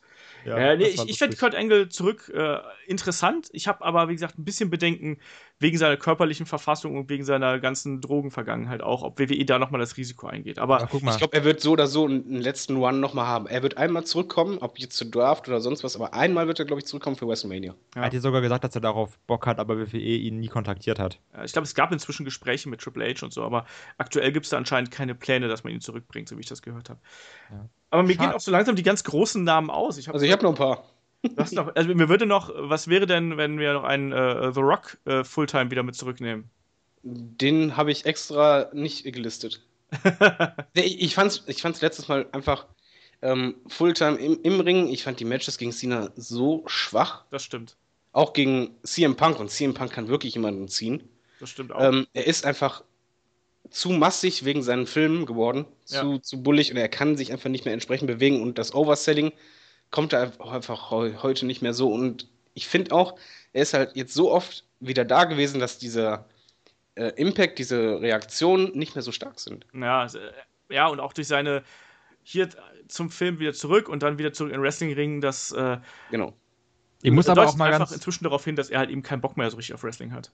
Aber auch jetzt als großer CM Punk-Fanboy hat man natürlich eine gewisse Abneigung gegen The Rock, meiner Meinung nach natürlich weil er halt auch dieses, das ist halt die Sache, wie ich meinte mit Shawn Michaels, dieses CM Punks 434 Tage, wow, krass. Und dann kommt einfach The Rock und macht das kaputt und das war voll scheiße gemacht, einfach nur damit er nochmal gegen Cena kämpfen kann.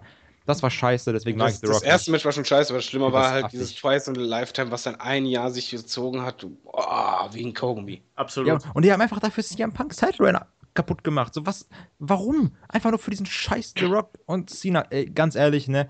Das, deswegen habe ich immer so, wenn The Rock kommt, ich denke mir so, ja, okay, The Rock ist cool, The Rock ist auch mega unterhaltsam. Ich denke mir immer so, du Wichser.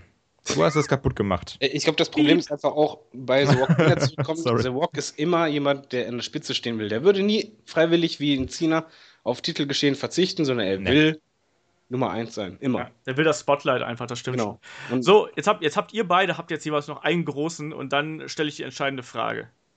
Willst noch einen großen? Äh, warte mal, ich mach's mal kurz anders. Ich habe noch zwei, die zuletzt immer wieder dabei waren, die ich aber gerne dabei hätte. Okay. Äh, einmal hätte ich gerne die New Age Outlaws als Fulltime. Oh. Auch, auch, in dem Alter, aber ich. Ey, die waren schon damals nicht mehr geil. Das einzig Geile an denen ist dieses, wie die reinkommen, dieses Oh, you didn't know. Wir haben doch jetzt Enzo so. und Big Cass, das ist doch okay. Ja, die sind auch Nee, das ist okay, besser. aber ich finde halt schon, dass die, ähm, die Tag Team Division aufwerten würden, wie, wie Team 3D. Die müssen ja nicht im Titelgeschehen mitmachen oder sonst was, aber das ist so ein Team, da kannst du dich drauf verlassen. Und du musst halt bedenken, wir haben dann zwei Sendungen und die Tag Teams werden aufgesplittet. Ja. Und ich finde schon, dass man da eines so brauchen könnte. Und wen ich halt noch gerne dabei hätte, ihr wahrscheinlich nicht, ist halt Warp Van Dam noch. Stimmt. Ähm, ah, der war jetzt schon so oft da und wieder weg. Mitkarte einfach und noch nicht mal mit Spotlight, aber das ist einer, in, in, in der Midcard kann der, kann der sein 10-Minuten-Match bei War haben gegen irgendeinen aus NXT und der NXTler gewinnt meinetwegen oder sonst was, aber das hat dann direkt eine gewisse Wertung, weil es halt ein Name immer noch ist. So, aber jetzt komme ich halt zu dicken Namen noch. Und zwar nicht Wrestler, sondern ich habe noch ähm, zwei GMs, die ich gerne hätte. Oh, hoffentlich nimmst du jetzt meinen nicht weg. Jetzt bin ich gespannt. Äh, ich, ich, kann dir gerne Stone Cold wegnehmen, mache ich aber nicht. Ich nehme Mick Foley. Nee, Stone Cold habe ich nicht. also, also ich habe Mick Foley und Stone Cold als GM. Äh, Mick Foley als GM deshalb, weil der am Mikrofon immer unglaublich stark war. Und ich weiß noch, wie er damals äh, nicht GM, sondern Commissioner war. Bärenstark. Und ich kann mir halt gut vorstellen, er muss ja nicht wresteln als GM. Aber ihn kann ich mir halt wirklich gut vorstellen als ein quasi bei, bei War beispielsweise ein Heel GM und bei SmackDown ein Face GM und die beiden halt als Fehde und Mick könnte da halt richtig gut reingehen. Ja, kann und dasselbe auch für Stone Cold. Also Stone Cold als, als Fulltime GM, boah. Das wäre unglaublich. Also wär, Stone Cold als GM, nett. boah. So, äh, bevor ich jetzt mal noch nenne, muss ich ganz ehrlich sagen, ich fand das echt schade, Also, so, da bin ich vielleicht wieder der Einzige, so wie heute immer. ich finde das echt schade, dass Teddy Long absolut keine Reaction bekommen hat. Ja, aber es war, hat er schon damals nicht. Tag Team Teddy, aber das fand ich zumindest lustig mit dem Tag Team. Ja, ja das ey, stimmt. Der war einfach. Ich, ich, ich habe halt einen anderen Bezug dazu, weißt du, ich war halt, ich war jünger damals so. Ich war jung und naiv, hab halt immer äh, DSF Smackdown geguckt und fand das halt mega geil, weißt du, das war ja so mein, das war, weißt du, das war mein Teddy Long. Du warst jung, naiv und brauchst das Geld und hast ja. Teddy Long und Yoshitatsu angefeuert. Aber wo ja. GM den Low 9 oder das, den fand ich auch sehr gut. Aber ihr lacht mich aus, wenn ich Yoshitatsu, willst du mich verarschen? Ja. Ey, aber äh, nice findest du gut. er hatte zumindest mal eine Crowd-Reaction. Ah, okay, aber die, die, die, diese Fehde mit CM Punk war nicht schlecht. ja, aber wie gesagt, also Mick Foley oder Stone Cold, das fände ich halt schon als GM richtig stark. Ich denke schon, dass beide auch Bock hätten. Die bräuchten halt nur Freiheiten, sonst machen sie es nicht. Mhm. Das weiß man. Aber ich glaube, genau das könnte halt die Stärke sein. Und wiederum, das wäre halt äh, ein großer Impact für ältere Wrestling-Fans. Neuere kennen die auch. Und es wäre halt eigentlich schon so vom Gefühl her ein, ein, ein, Zeichen, von wegen, das hier ist was Bedeutendes, dieser Split. Das ist einfach nicht nur so, sondern große Namen, das wird jetzt quasi neu angeführt von jemandem. Jetzt habe ich eine Sache, jetzt bin ich gespannt, wie ihr dazu steht. Bis jetzt ja heute nicht sehr gut, Dankeschön. ähm, Aber den mal einfach nur abges gar nicht erst nennen. jetzt nur eine Sache.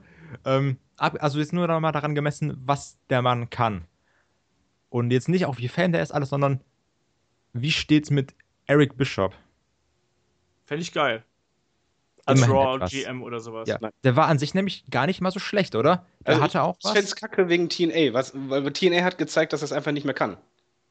Der soll ja auch keine Position innerhalb des Managements haben, sondern soll halt nur eine On-Screen-Rolle haben, ja. Aber ja, genau. da fand ich, dass, dass er da halt schon gezeigt hat, dass, dass er sehr limitiert war, was bei WCW nicht so stark auffiel. Was war, aber bei TNA geht halt auch viel kaputt, ne? Finde ich. Jetzt mal ganz ehrlich, da ist halt auch, Jeff, da ist auch ein Jeff Hardy nicht so geil. Da ist keiner so geil. Ja, außer, außer EC3. Und Broken Match. Und Suicide damals. Ja, und Yoshitatsu. und Yoshitatsu. Der ist überall geil. Ach, Eric Bischoff fände ich, fänd ich nice. Ich habe noch zwei kleine Namen, also zwei mittlere Namen, die ich irgendwie so aus Jux draufgeschrieben habe. Ich fände Matt Striker als Ergänzung für das Announcer-Team, fände ich geil. Den mochte ich nie mal. Also ich mochte, konnte wirklich nie leiden. Ich fand den immer unsympathisch. Der, ist, ich fand ihn absolut fantastisch und äh, habe ihn vor allem auch mal live erleben dürfen. Der ist als Bösewicht äh, bei kleinen Shows unglaublich geil, einfach. Jetzt, ah, jetzt, ich, mir ist noch einer eingefallen. Ich, und äh, ich habe auch noch hier einen, da werden äh, die Internet-Nerds natürlich aufschreien, äh, Scott Steiner. Wer will nicht Scott Steiner zurück im Ring sehen? Ja, aber, muss aber vorher ordentlich Pillen reinschmeißen. Du.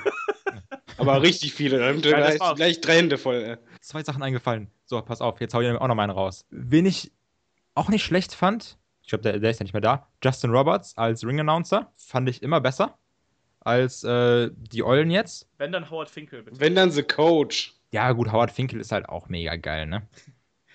Aber, pass auf, jetzt habe ich einen und wenn da jetzt nicht die Höschen feucht werden, dann hasse ich euch und rede nie wieder mit euch. JR als Kommentator. Ich glaube, ich glaube, jetzt mal ernsthaft, ich hätte Freudentränen, weil der einfach ähm, mit der Stimme. Er, äh, sagen wir so, WrestleMania, ihr, ihr, kennt die Szene, wo, wo Shane runterfällt und äh, Michael Cole den Zettel ja. in der Hand hält und abliest. JR ja brauchte einen Scheiß, der brauchte keinen Zettel, er wusste genau, was er wann sagen musste, Intuition wie sonst was. Die Geiler Stimme Ding. fehlt total. Also ja. du, du, merkst das halt auch bei diesen großen Events, wie, wie, welche Probleme die anderen Kommentatoren haben, etwas Großes daraus zu machen. Ich würde ihn gerne bei Special Events, hätte ich ihn ganz gerne mal so als Gastkommentator. Bei WrestleMania zum Beispiel, mit SummerSlam oder sonst irgendwas. Einfach nur, um bestimmten Matches vielleicht noch mal so ein bisschen das kleine Sahnehäubchen aufzusetzen, weißt Und du? Und warum so nicht? Ich glaube, dass der so gar keinen Bock mehr drauf hat. Der ist nee, Moment, Moment, wir reden ja von, von theoretischer hier. Ne? Ja, also, sag ja nur hier äh, Shawn Michaels. Auch, so. Also so über eine ganze Show, der hat ja letztens noch mal äh, New Japan mitkommentiert, letztes Jahr, ich weiß nicht, ob es dieses Jahr auch so war. Da fand ich ihn schon ein bisschen anstrengend auf Dauer. Aber so mal in, in guten Dosen kann ich gut ja, so auch Pay-Per-Views einfach dann. Ja, das, ja. das finde ich absolut okay. Aber können wir bitte King Lawler wegschmeißen? Ja, und ich glaube, eigentlich musst du das ganze Kommentatoren-Konzept. Nein, JBL ist ein geiler Typ. JBL ist, ist sehr stark, aber Joey Lawler, ja. sei doch froh, dass aktuell geht es ja noch, wenn ich daran zurückdenke, Attitude-Zeit, wo der eigentlich 90% des Matches nur über die Titten von irgendwelchen Diven gesprochen hat. Der ist auch kacke. Ich hasse den richtig, ey. Unfassbar. Das ist so eklig, ey. Ich habe da immer ah, einen Pelz auf der Zunge bekommen. das Problem bei Joey Lawler ist auch, er, er hatte nie das Gefühl dafür, was gerade wichtig ist. Ja, das stimmt, das stimmt schon.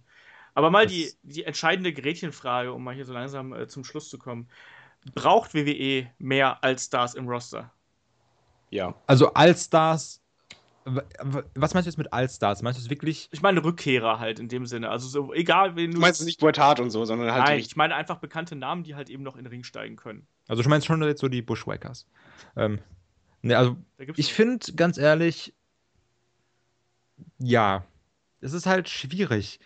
Weil du hast jetzt ja wirklich, ich glaube, es wird schon schwierig in der Tag Team Division erstmal, dann vernünftige Leute zu haben, weil die ganz viele einfach verjobbt haben, was ja auch dazu gehört.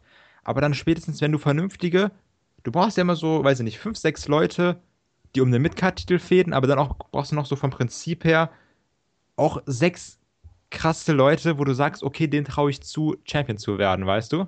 Mhm. Und haben wir, haben wir insgesamt zwölf Leute, denen wir das zutrauen? Nee. Und haben wir, haben wir dann noch genug Leute für US- und IC-Title?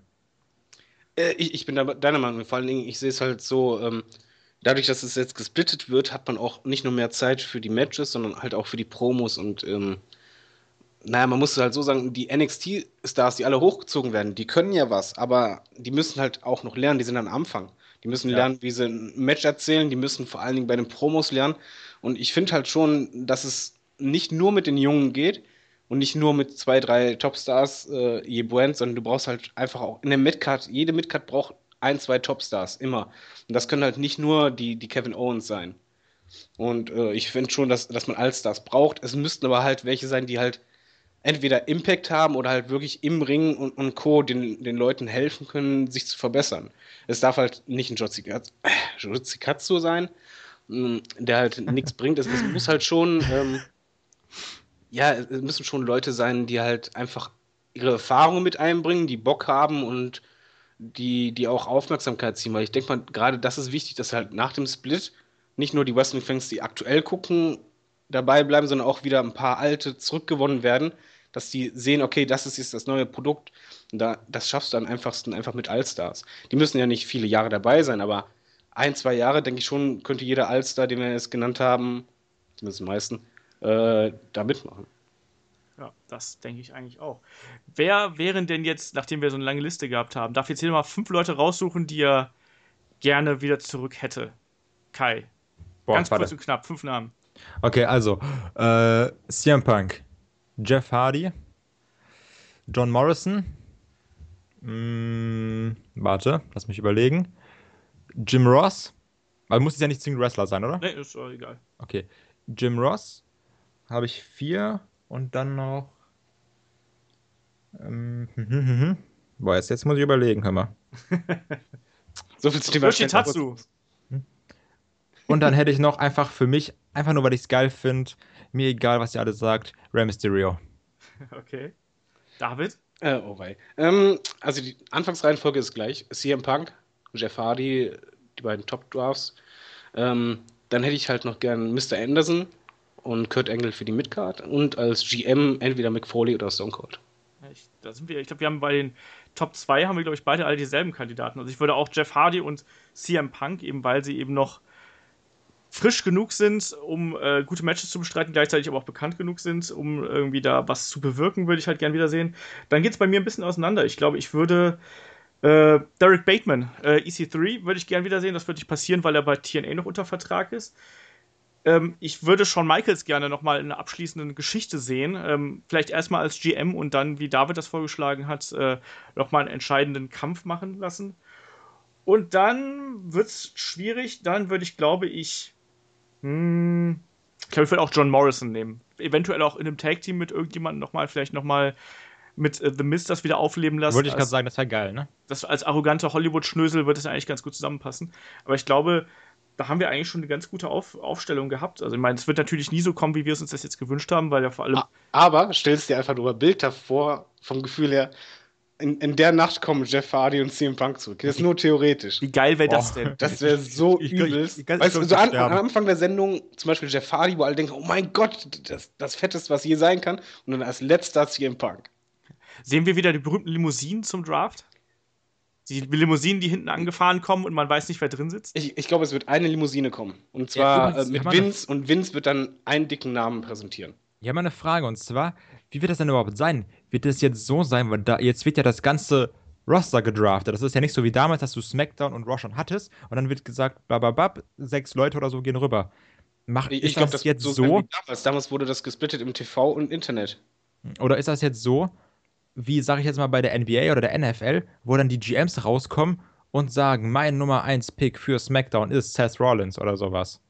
Das werden wir halt noch sehen. Also ich meine, äh, es ist ja noch nicht genau oh, bekannt, Frage. ob es GMs gibt. Es gab beides, ne? Ja, es gab beides. Es gab Weil ich will auf jeden Fall. Fall einmal die Lotterie haben.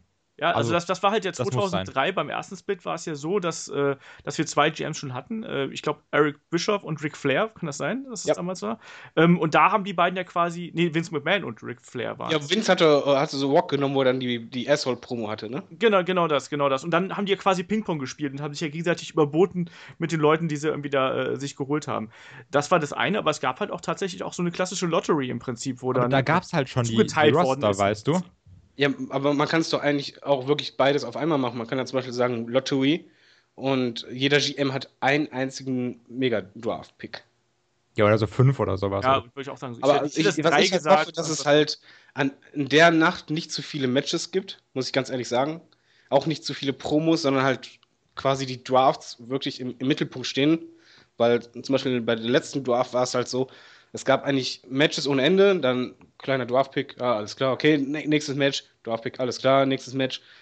Ähm, ich finde halt schon, das ist jetzt sowas Wichtiges für die WWE, dass man das komplett darauf fokussieren sollte und an der Nacht, das sind drei Stunden, sollten mehr als nur äh, sechs, sieben Mann äh, gedraftet werden. Geht das drei Stunden? Ja, natürlich. Weil das, das ist ja eine Smackdown-Folge, ja. geht Smackdown nicht nur zwei Stunden? Stimmt, das sind zwei Stunden, ja. Hast recht. Also ich Ey? weiß, kann das sein, dass sie es länger machen, ne? aber keine Ahnung. Was ich eher schlimmer finde, dass sie das nicht äh, im Network zeigen. Ja. Das, das, das, das regt mich wirklich auf. Bei dieser einen einzigen Sendung hätten sie eine Ausnahme machen müssen. Ja, das ist mega dumm. Ja, ich finde diese ganze Regelung mit den SmackDown und Raw, mit der Verzögerung, finde ich eh kacke. Also mir geht das so auf den Keks, weil ich habe ehrlich gesagt keinen Bock, mir das im Free TV anzugucken mit Werbung oder sonst irgendwas, sondern ich will die Sendung eigentlich mit in den 9,99 Euro drin haben. Oder ja, und sind wir mal ehrlich, keiner. Also ich, oder ich weiß nicht, warum man Wrestling im Free TV gucken sollte, insofern, dass es auf Deutsch ist. Weil WW auf Deutsch, puh. Kommentatoren sind sympathisch, aber Wrestling auf Deutsch. Ja, es geht halt einfach nicht. Es geht einfach viel Atmosphäre Thema. verloren dabei. Das Welther, äh, Weltschwergewichts-Champion-Titel, äh, jawohl. Danke. Oder ey, der Totengräber aber, kommt. Und der Jahrmann Daniel Bryan. Ja, der, der Jahrmann. Der Jahrmann. ja, das, das, geht auch nicht. Ich, ich überlege halt wirklich, wie ich mir das angucke, weil das ist seit Monaten die erste Sendung, wo ich wirklich, ich möchte das live gucken. Ja, das ich, stimmt. ich möchte mich auch nicht spoilern lassen, ich möchte auch nicht warten, ich möchte das live gucken und ich weiß noch nicht wie. Nee, Klar, es gibt halt die illegalen Möglichkeiten, aber. Das wird die einzige Möglichkeit sein, wenn du es live hier in Deutschland sehen willst. Ansonsten musst du halt dann zwei Tage warten und dann musst du es dir eben auf Deutsch anschauen. Also, das wird für alle deutschen Wrestling-Fans ist es halt echt eine doofe Situation. Eigentlich hätten sie daraus ein Network-Special halt, wie du gerade gesagt hast, machen ja, müssen. Ja, gerade auch für Deutschland, dass halt die deutschen Kunden sagen, hey, Jungs, ja. Pressemitteilung, guckt euch die Dorflotterie live an. Meinetwegen auch hier, ist, ist er free, der erste Monat ist umsonst. Guckt euch das umsonst an. Äh, und dann, dann seht ihr das alle. Und ich glaube, der Impact wäre schon sehr groß. Also zum Beispiel bei unseren Usern sieht man das ja auch, Dorflotterie. Die, die, die Meldung ist eingeschlagen wie sonst was, eine Dreckspekulation. Und da sind Emotionen vor allem von den alten Fans, weil eine Dwarflotterie bedeutet ja halt immer was Neues und was Altes zusammen normalerweise. Genau. Oder Yoshitatsu kommt zurück. Puh, krass. Krass. Das Einfach Internet krass. explodiert. Sehr ohne Spaß. Das Internet komplett, so wie bei Kim Kardashian, nur krasser. Oder meint ihr, die, die WWE macht kurzfristig doch, dass sie das live zeigen? Ich glaube, das hätten sie schon eher angekündigt, oder? Ja, glaube ich auch. So nach dem, dann, die würden jetzt schon 3000 Mal sagen, jetzt live am 19. um die und die Zeit auf und, dem Network. Das und vor allem, 99. vor allem, es ist ja mit, damit verbunden, äh, es ist ein neuer TV-Deal. Ne? Also, warum sollte man dann quasi diesen neuen TV-Deal dadurch schmälern, dass man sagt, hier, äh, ihr könnt es auch auf dem Network sehen? Das Aber stimmt. ich Banane finde, das hätten sie noch nicht mal als Weekly machen müssen. Die können das auch meinetwegen als Pay-Per-View machen. Selbst das hätten die Leute gekauft. Beziehungsweise du hättest es auf dem Network gehabt. So hätten sie das mit ja. den TV-Rechten umgehen können. Aber ich, ich finde es halt schade, weil es ist das Wichtigste, was, da sind wir uns einig, was in den letzten Jahren in der WWE passiert ist. Ja. Ja, ja, ist auf jeden Fall das, was auf jeden Fall die WWE auf den Kopf stellt in diesem, äh, in diesem Augenblick. Und umso blöder ist es halt, dass wir es alle nicht live verfolgen können, wie zum Beispiel eine WrestleMania oder ein Rumble oder sonst irgendwas. Das stimmt. Boah, ich habe jetzt gerade richtig Bock auf den Draft. Ne? Ich habe gerade richtig Bock. ich habe voll Bock auf den Countdown wieder runtergeht und dann bleibt bei irgendeinem ja. Gesicht stehen, wo du einfach nur denkst, das kann nicht wahr sein. Kennt, kennt das wäre das Schlimmste. Das Schlimmste, was passieren könnte, wenn halt die ganze Zeit Gesichter kommen, okay, ja, du, erwartest, okay, Wendy Orton War, was so der Running Gag eigentlich war bei den Drafts immer von, ja, okay, Wendy Orton War, Wendy Orton War, Wendy Orton War. Jetzt mal richtig so richtig fetten Namen. Direkt beim, beim allerersten einen fetten, dann kommen ein paar Mitkarter, dann wieder ein fetter. Die müssen da richtig was jetzt ausliefern. Die dürfen das jetzt halt nicht so machen wie die letzten Drafts. Kennt ihr dieses Draft-Video, äh, was jetzt so äh, casual, also custom-made ist, wo dann immer so durchrollt und dann kommt irgendwie Roman Reigns, dann hörst du die Musik von Roman Reigns und sowas. Ich liebe das ja, ne? Wenn dann immer so die Musik von den Leuten hittet und dann siehst du immer, wie alle in diesem Lockerroom sitzen und komplett ausrasten. Boah, ist schon geil. Das ja, Nummer 1 Pick Roman Reigns War, dann hast du die Quote gekillt. Direkt, ah, okay. Aber dann Nummer 2 Draft Pick SmackDown Yoshitatsu, alle rasten wieder komplett aus. schmeißen alle ja, in die Luft. Ihr, ihr seht das so ähnlich, oder? Der erste Pick, so wie damals bei der ersten Draft, der erste Pick muss ein Blockbuster sein. Ja, absolut. Natürlich. der erste Pick ist entweder Roman oder Seth. Oder vielleicht oder Brock. Dean als Champion. Äh, ich glaube auch, äh, es wird vielleicht Brock sein. Roman und, und, und, Rollins sind zwar dick, aber die haben nicht den Impact. Die brauchen jetzt wirklich beim allerersten irgendwas, wo du sagst, oh mein Gott. Natürlich. Ja. Cena, Brock, irgendwie ja, sowas. Das Problem ist, alle spekulieren gerade, okay, Cena als erstes zu SmackDown, wo er natürlich schauspielerisch kann das halt nicht in die Kamera gucken und so, oh mein Gott, nein, wirklich? Und vor der Kam äh, vorm Fernseher sitzen alle so, ja, okay, danke. Also, und dann am Ende der Show kommt er wieder zu, zu Raw und alle denken sich so, boah, geilster Draft ever. Ja, das war so scheiße, als sie das damals gemacht haben. das war da. mega da haben sie den Fans einfach nur einen dicken Mittelfinger gezeigt. Ja, ja. genau das. Ja, aber deswegen das meine ich, die, bei den letzten Drafts, also nicht nur der allerletzte, sondern auch der vorletzte, haben die so einen Mist gemacht und das so schlecht ausgeführt. Und das dürfen die halt jetzt nicht. Die müssen halt auch sehen, wie wichtig das ist. Und ich finde es halt beeindruckend, beziehungsweise es macht mir Hoffnung, dass bislang noch nichts durchgesickert ist, außer dass halt die Spekulation mit Cena ist. Mhm. Aber sonst hast du in den, in den ganzen Dirt Sheets nicht wirklich viel Infos. Und das dafür, dass es in zehn Tagen ist. Und halt auch, dass ganz viele NXT-Stars äh, anscheinend gedraftet werden sollen und man auch nicht weiß, was genau passiert denn jetzt. Genau, also da ja. werden wir auch mal sehen, was da halt dann noch rüberschwappt quasi aus dem NXT-Roster. Da hat sich ja einiges angedeutet, aber man weiß halt nichts Genaues. Ne? Also man kann sich da genauso gut bei den Leuten vorstellen, dass die halt noch ein bisschen da bleiben und vielleicht erst zu einem späteren Zeitpunkt rüberkommen, weil vielleicht auch weiß ich nicht, jemand wie ein Finn Balor wäre zwar geil, wenn der jetzt zu SmackDown gedraftet würde, aber. Aber der würde auf der untergehen. Genau, das, das wollte ich gerade sagen. Eben, also das denke ich mir auch. Und das wäre halt scheiße eigentlich. Also eigentlich so könnte der halt bei einem Debüt, bei einem Pay-Per-View viel stärker rüberkommen, ja. als einfach so, ja. ach ja, übrigens, äh, Nummer 15 ist äh, Finn Balor, der jetzt äh, für SmackDown antritt. Yay. Ähm, Sehe ich genauso. Kurz mal zwei Fragen. Ähm, was denkt ihr, wird der erste Draftpick sein? Wird es halt ein Allstar sein, ein WWEler oder ein NXTler? Und die zweite Frage, wen wünscht ihr euch als allerersten Draft? Wenn ihr komplett freie Hand hättet. Oder auf wen tippt ihr?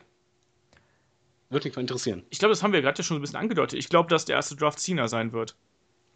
Und ich wünsche mir, pff, das ist mir eigentlich relativ latte. Also ähm, es muss, wie wir gerade gesagt haben, es muss halt ein großer Name sein und äh, ich denke, dass es, dass es äh, Cena zu, zu äh, SmackDown sein wird. Ich glaube, dass einer von The Shield sein wird, aber was ich jetzt mal gerade noch fragen will, ist, wie lösen die das mit Roman Reigns? Was? Ja, wenn Meinst er du, weil er jetzt gerade gesperrt ist, oder was? Ja, normalerweise zeigen die dann ja immer die äh, Gesichter von denen so, oh, was, ich bin jetzt bei SmackDown, ah. Oder ja, wie die da halt sitzen. Backstage da sein, er muss, äh, Oder die kommen dann halt raus oder sowas. Aber Roman ist ja nicht in den Shows. Der wird vielleicht einfach nur als Name gedraftet oder so, da wird das Bild gezeigt, ein kurzes Video und dann ist er halt da. Ist aber auch irgendwie kacke, ne? Äh, generell ist das kacke, aber.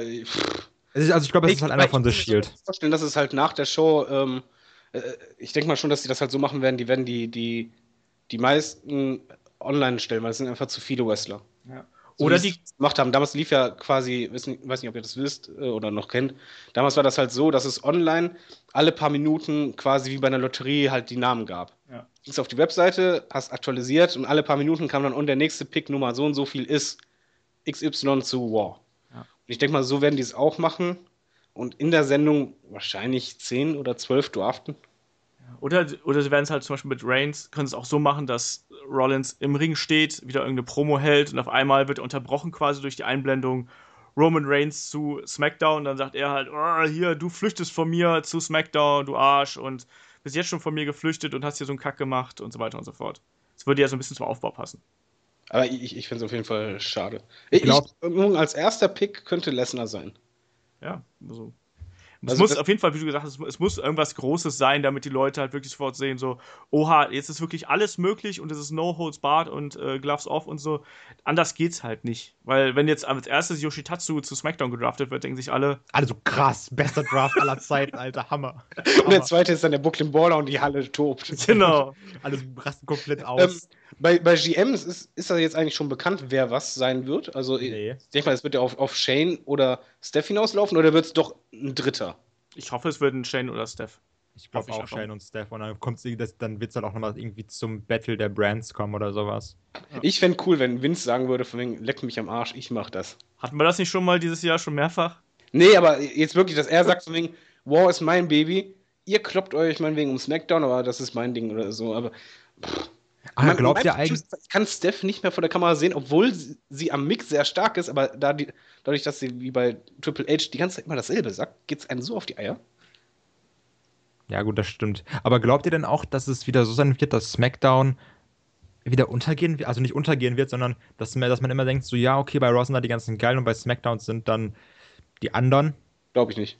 Glaube ich, das ist ja auch die Prämisse eigentlich unter diesem Draft, dass eigentlich beide Brands gleich behandelt werden. Ja, Trotzdem glaube ich halt, dass es immer so sein wird, dass halt eben Raw die Premium-Brand sein wird und eben SmackDown da irgendwie ein bisschen hinten dran stehen wird.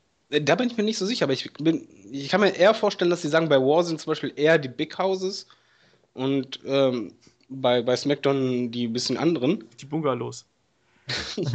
aber also Highflyer oder, oder technisch. Ich weiß, was du meinst. Ich weiß es nicht, aber ich, ich kann mir halt nicht vorstellen, dass sie dieses Mal denselben Fehler machen, weil das war dann irgendwann ein Problem, Zumal die Ratings bei War und SmackDown sich mittlerweile schon ziemlich nahe kommen. Ja, ja, ja.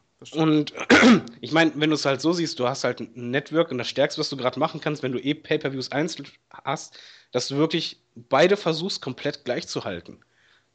Und ich, ich glaube schon, dass sie das dieses Mal versuchen werden. Sonst war es ja nicht so, aber ich glaube dieses Mal schon. Ja, mal gucken, ob das aufgeht. Aber ich würde einfach mal sagen, ich beschließe jetzt mal diese lustige Runde hier, bevor wir noch die zwei Stunden knacken. Ähm, Der kommt nach dem Draft. genau. Ja. Wir haben ja nächste Woche, haben wir, glaube ich, nochmal, sogar in derselben Besetzung, haben wir nochmal äh, eine Draft-Ausgabe. Da darf dann nämlich äh, jeder selbst draften. Also beziehungsweise dann bin ich quasi nur der Moderator und äh, einer von euch beiden äh, übernimmt Raw und der andere SmackDown und dann basteln wir uns unser eigenes Roster zusammen. Da gibt es dann vorab, bastel ich noch eine Liste, schicke euch die zu und äh, dann machen wir uns äh, den eigenen Draft und schauen mal, was ja, was ihr da zusammenbaut. Das wird also auch eine ganz, ganz lustige Ausgabe, glaube ich. Aber bis dahin. Müssen wir nur noch festlegen, wer von uns beiden der Heel GM ist und der Face, ne? Müssen vor allem festlegen, wer Stephanie ist. Ich mache kein er hatte das feuchte Höschen. Ich sage euch ganz ehrlich, ich mache den großen Yoshitatsu-Podcast alleine. Drei Stunden Yoshitatsu, bam, Audiokommentar zu jedem Match. Ihr könnt mich mal. du kannst auch als GM darfst du natürlich auch Yoshitatsu zurückbringen. Vielleicht machen wir auch irgendwie so drei Wildcards mit rein, wo man einfach sagt, hier. Ich bringe nur Yoshitatsu zurück und dann höre ich auf. Deine Karte besteht aus Undercard Wrestlern. das war eine Fallenkarte aktiviert. Es war mir auf jeden Fall wieder ein Fest. Ich bedanke mich bei äh, meinen fachkundigen äh, und mehr oder minder kompetenten Kollegen hier am Mikrofon. Und wir hören uns dann einfach äh, nächste Woche wieder, würde ich mal sagen. Und äh, schaut mal auf headlock.de vorbei oder auf unserer Facebook-Seite. Da gibt es dann auch hin und wieder aktuelle äh, Neuigkeiten rund ums Wrestling. Und bis dahin wünsche ich eine schöne Woche und man hört sich nächste Woche zur großen Draft-Ausgabe. Bis dann, macht's gut. Tschüss. Tschüss.